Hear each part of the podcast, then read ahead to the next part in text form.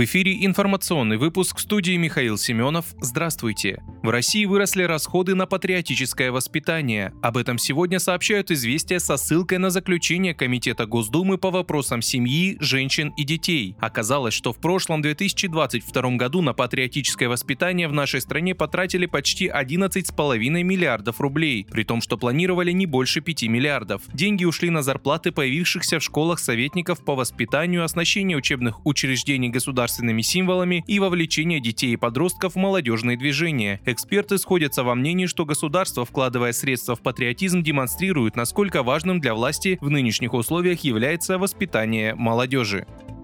Работникам в России вернули более 2 миллиардов рублей долгов по заработной плате. Речь о цифрах за 2022 год. Это данные Роструда. Там говорят, что это заслуга нового формата приема и обработки обращений. Якобы теперь часть трудовых прав восстанавливают без дополнительных проверок и даже без особого вмешательства работодателя. Это позволяет оперативнее решать все вопросы, в том числе споры о заработной плате и долгам по получке. Но цифры говорят не только об успехах новой системы, уверены эксперты, но и о том, как велики долги перед работниками.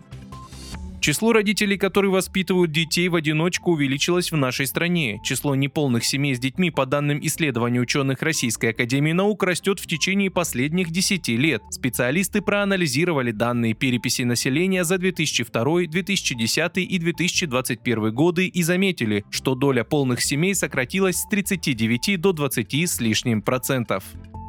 Далее выпуски новости Центра защиты прав граждан. Даже переработки должны оплачиваться в полном объеме, напоминают наши специалисты. Все случилось в Томске. Валерий Тихонов с 2013 года работал в больнице электромонтером. Мужчине не раз приходилось задерживаться на работе. Сперва он не придавал этому значения, а потом задался вопросом, должны ли ему оплачивать переработки. С просьбой разобраться он обратился в Центр защиты прав граждан. Там пояснили, первые два часа сверхурочной работы должны оплачиваться не менее чем в полуторном размере, а последующие как минимум в двойном. Мужчина обратился в бухгалтерию, но там согласились перечислить деньги за переработку только за 2023 год. Это мужчину не устроило. Наши правозащитники помогли составить и направить жалобу в трудовую инспекцию. Проверка подтвердила нарушение и руководство больницы обязали заплатить Тихонову за переработку с 2013 по 2022 год. Мужчина с радостью сообщил, что ему перечислили деньги. Очередная победа Центра защиты прав граждан. Наши специалисты Специалисты работают по всей стране. В Томске ищите нас на улице Гагарина, дом 3, строение 2.